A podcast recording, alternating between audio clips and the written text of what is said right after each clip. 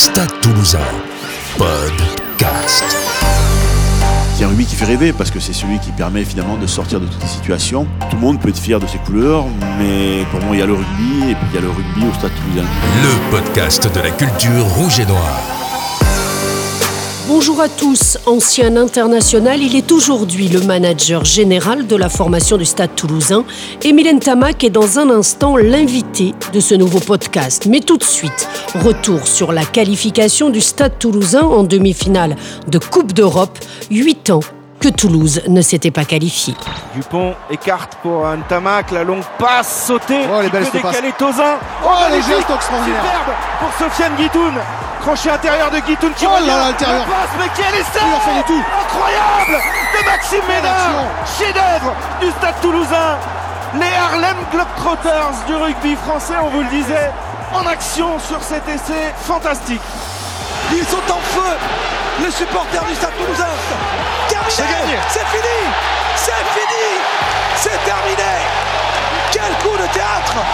Ici Sous le toit de la Paris La Défense Arena, le Stade Toulousain vient de battre le Racing 92 À la sortie des vestiaires, nous avons croisé le président du Stade toulousain, Didier Lacroix. Fier et ému, il revient sur la rencontre.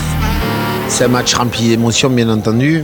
Euh, non seulement euh, on a eu les ingrédients euh, de ce qu'on aime au Stade Toulousain avec énormément de jeux, énormément de variété, énormément de défense.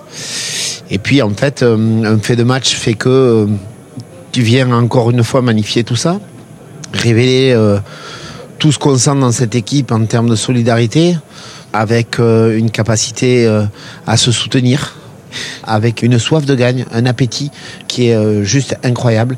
J'ai presque euh, l'envie de dire qu'il me manque euh, un mot qui magnifie ce terme-là.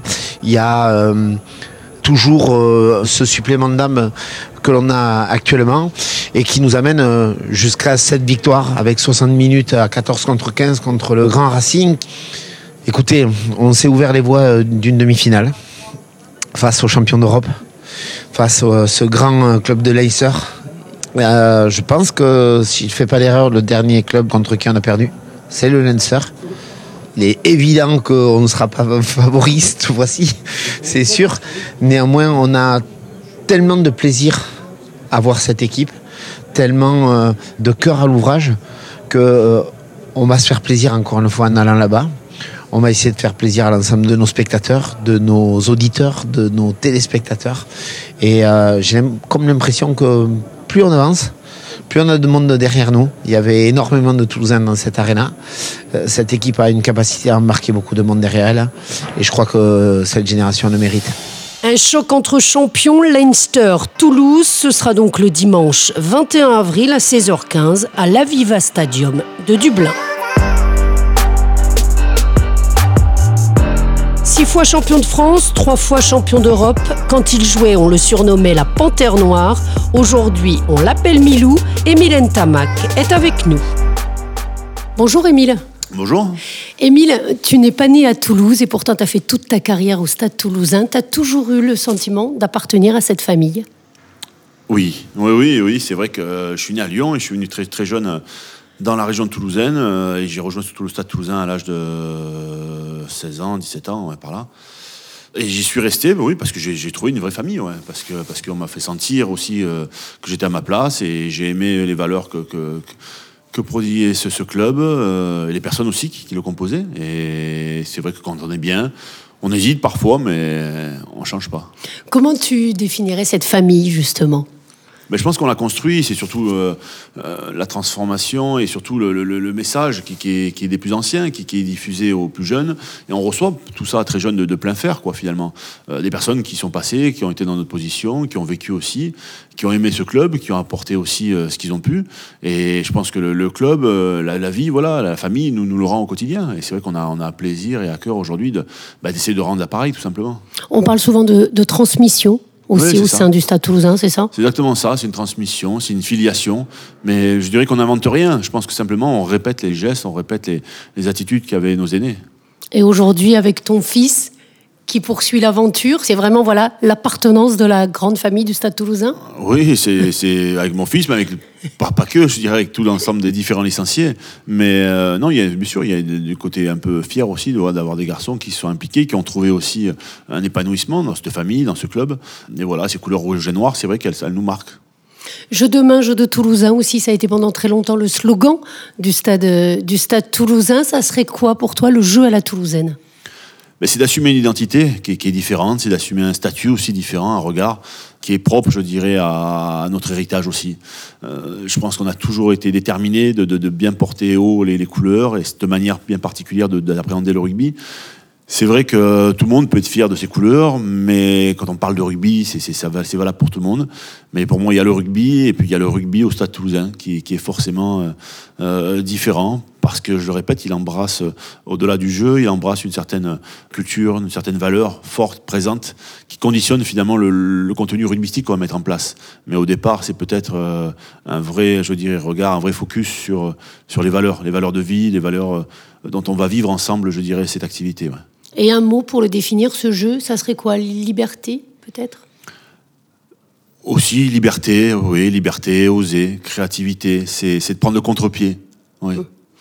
Un mot euh, sur, euh, sur le public aussi. Euh, toi, tu as vécu les très belles années du Stade Toulousain, vous enchaîniez les titres. Il y avait une véritable communion avec le public que l'on retrouve aujourd'hui. comment tu définirais ce public au Stade Toulousain?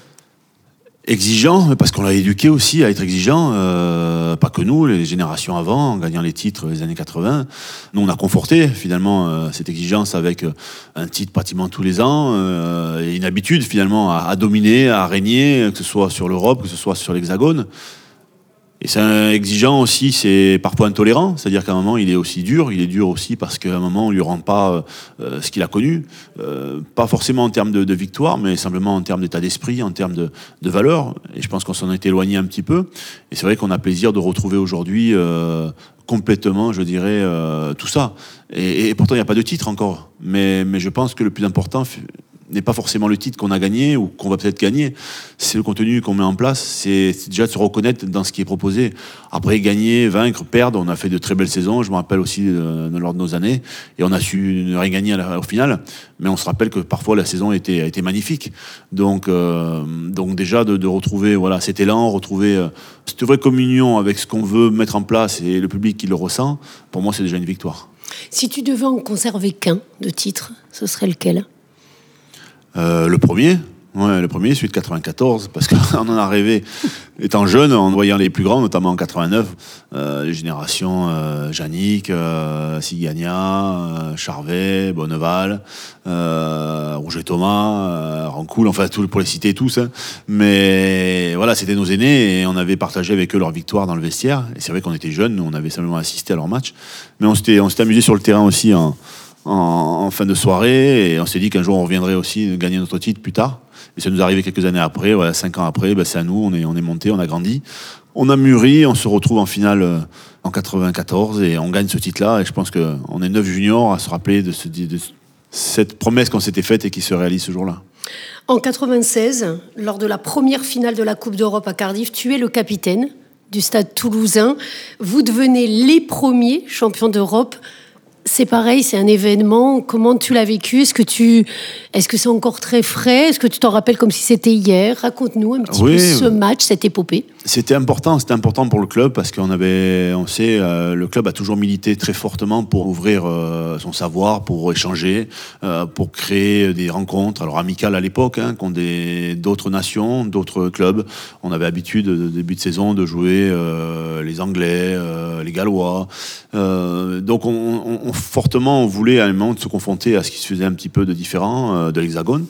Et quand il y a eu cette Coupe d'Europe, euh, pour nous, c'était naturel. Avant ça, on avait des expériences entre le, centenaire, entre le master, qui avait déjà été euh, fait par le Stade toulousain, donc des rencontres internationales pour des clubs, ce qui n'existait pas. Et c'est vrai que cette compétition, quand elle est officiellement, je dirais, en route, on se dit, on, se sent légitime pour la remporter. On se dit qui mieux que nous, euh, qui avons pendant des années travaillé pour ça? Aujourd'hui, c'est en place. Il faut qu'on marque l'histoire. Il faut qu'on se marque l'histoire parce qu'on n'a qu'une occasion de la marquer. On sera jamais les premiers et les seuls. Et c'est vrai que c'était important pour le club. Euh, là, c'est peut-être la pression qu'on s'est mise sur cette Coupe d'Europe. Voilà, c'est de ne pas la louper pour, vraiment marquer l'histoire à- à jamais. Il y a une anecdote qui te revient sur cette épopée ou un match plus particulièrement, hormis la finale? Hormis la finale, bah, le premier match de Coupe d'Europe officiel, où on va jouer au, au Faroul Constanza euh, dans des conditions extraordinaires. Euh, C'était ça aussi, voilà, l'échange euh, et les prémices de, de- l'Europe. Deux mondes d'écart, une pelouse euh, un peu militarisée, euh, à balayer les feuilles juste à un quart d'heure avant le coup d'envoi.